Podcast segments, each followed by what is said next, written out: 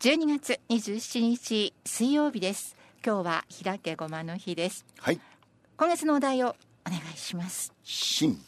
新しい新しいニュー新ね年にふさわしいそうですお題ですねあ今の年も残すところあとわずか本当あ本当に本当あの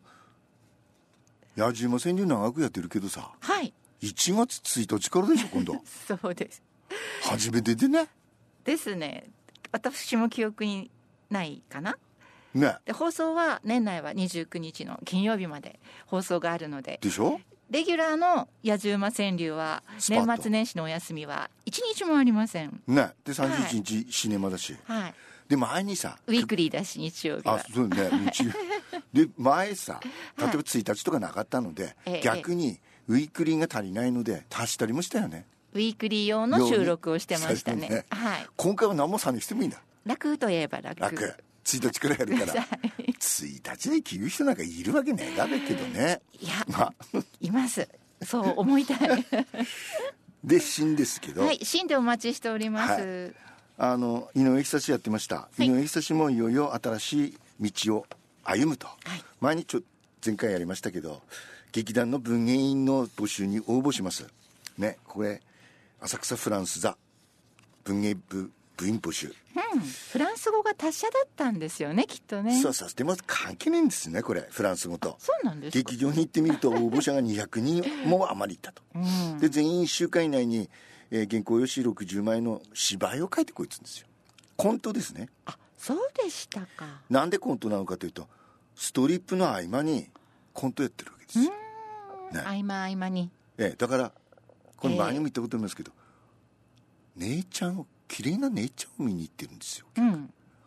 親父が出てきてコントやってどう すんのだからよっぽど面白くないと引っ込めですよねそうかもしれないですねで200人いたらう、んね、この原稿用紙かいにそのた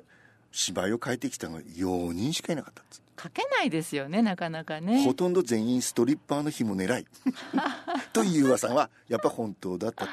そして、そうでしたかえー早稲田の演劇科に通っていた学生と2人採用されたうーんで彼は林真理子の作家のね、はいおじさんだったと、そうなんですうんね、で2人でスストリップの幕間にやるそのコントの台本書いて、で当時はね長門勇佐山俊二関慶六谷寛一など後に名をなす昭和の名優たちがその駆け出しの青年として出ていたう、んそうですねね、長門勇はね俺もきゅあのねほら「三匹の侍」とかで有名になっちゃって、はいあのー今俺でも今でも思うんですけどほとんど脇役ですけどね、でもチャンバラ・ジョーンズでねはいで「道場破り」というねうん映画があのこれ公開されなかったので DVD で俺は買って1にやるんですよそれくらいそのチャンバラ・ジョーンズでしたんですよでこの狭山俊二関慶力谷寛一というのは本当にあのずっとねあの喜劇役者で出てましたその頃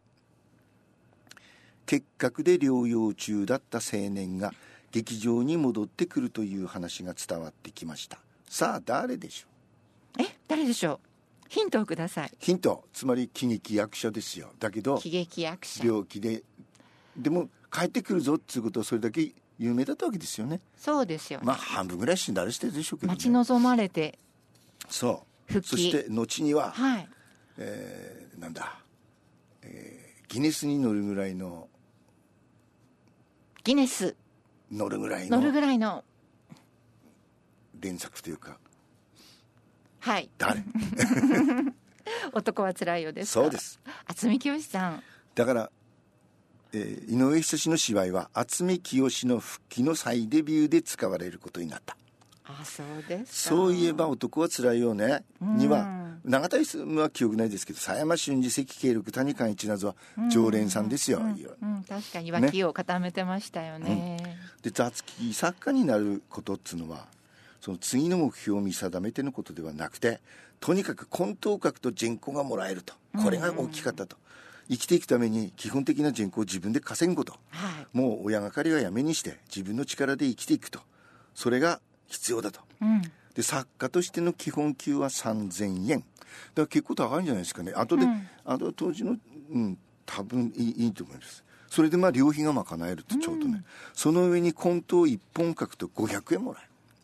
えるで1回の章に5回ぐらい混沌が入るので、5本書けば2500円そうですね。当時としてはかなりのいい値段、なので、えー大学の授業が終わるとすぐ地下鉄で浅草へ行ってずーっと混沌を書いていたとその経験が後の仕事のベースになっているとなん ですね。ねかなり当時から多分レベルの高いものをそおう客様を飽きさせない。そうですねいいものを書いてたんですねその後あのここには出てこないけど、 ええあの脱線脱線転覆トリオですよね、脱線して転覆するえ脱線トリオはゆりトルだぜ、はいあの南新助たちが脱線、ええ転覆トリオですね、はい転覆トリオのコントをずーっと書くんですよ井上久志ねそうなんですえね。えで話を今度ちょっと飛びますがねはい。ストリップ劇場ストリップ劇場和江さん行ったことないあるあるわけないじゃないです か。またこれまた話飛びますけど今ね漱石さんはあるんですか。あるって言えばあるないって言えばないってい うかほとんどないっていうかストリップ劇場ね今全国で、はすないんだけど余計ないんだけど400件あったのが今20件ぐらいあったか400件もな、あったんでなすぜか持っているかというとはい。女性が見に行ったあ、そうですか。女。性客で持ってるんだってよ、ええ知らない話ですがでも女性から見てもうん美しいものは美しいそのうで、そうそう、はい。そういうことなんですよ全く興味がないわけではないですね。ねまあ和江は無理いや入れないだろうけどやっとカレー屋とか焼き鳥屋に入れるだろうけどまあそういうことですよ親父ギャルみたいなのは、でね、うん。ストリップ劇場あまだ話しておりますけどね俺はたった2年間しか東京でセラリーマン生活はいしか送ったんですけど、その時に、え3人でよくうーつるんで飲んだんですよ、はいそのうちの1人がね船橋に住んでてあ船橋と言った遠らあいですねなちょた、っと知ってますはい、知らないです。ストリップの本場は船橋そうなんですか。有名なんですね。そうなんだでたまにその翔ちゃんというその船橋に住んでる人のうちに行く時に、一緒に行かない。船橋だわストリップも高瀬ストリップぐらい見たことないのが連れてってやるよ ってじゃあ今晩行きましょうって行くでしょ、はいそうするとねええええ。まあ一生瓶ず一生買って飲みに行くんだけどストリップはまあいつでも見れるだろ う船橋でいつもやってんだからまず一杯飲むかってそうですねって結局行ったことあなあい先延ばし先延ばしでええチャンスがなかったんですね残念です残そして念でしたねどんどん話が飛 びますが、長い花風ですいきなりね、はい昭和長い花粉昭和23年長い花風な花風はね、えー人でにぎわう浅草ロックを歩くとああの有名なねロ浅草ッロッククですね昭和23年ですよ、せええ戦後間もなく、木馬館というのがあってね昔のようににぎわっていたそのそばに小屋掛けにてエロス祭りという看板を出して女の裸を見せている木戸線10線ロック座は元のオペラ館に似たるレビューと激闘を見せるらしく木戸線60円高いですね、でえっ、とね公園の内外遊歩の人楽駅たる様戦争前のもとし楽駅って難しい字で、どんな字ですかえー楽はねいい糸糸辺におのおののおのと書いて駅はね昔のあのステーションの駅の古い字なんですよで意味を調べましたはいしたらね陣馬の往来など絶え間なく続く様あそうですか難しい言葉今では使わない使わねないですね楽駅たる様戦争前のもとしへえ賑わってたんですねすごいですねちなみに当時の物価は、えっ、とね米一升200円、一升ってなんぼやね一生は10号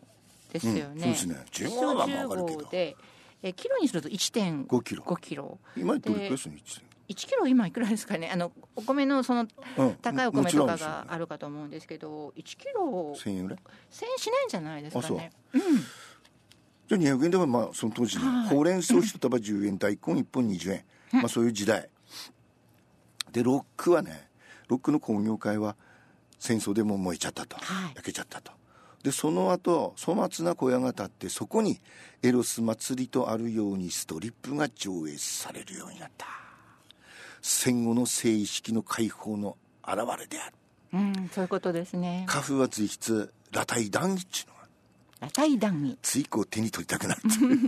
読んでみたい戦後の女性の裸体を見せる興行は自分が予想もしていなかったことだと書いているうん長い花粉はねはどう書いているかああもう時 間ですなここあのその昭和の初めのねストリップのありさまというのをね、はいちょっと紹介してまた井上久志に戻りたいなと思っておりましたではプラスワンです、クリスマスタイム4週目です今日の題も難しいんだよね和江さんが調べましたヘブライ語で、んえー封建建祭り献上するという意味があっほうてほ、えーユダヤの祝日だそうですの、意味ね、はいうん、いいいい歌だよねこれも、うん、えーグリーから「ハヌカーハヌカー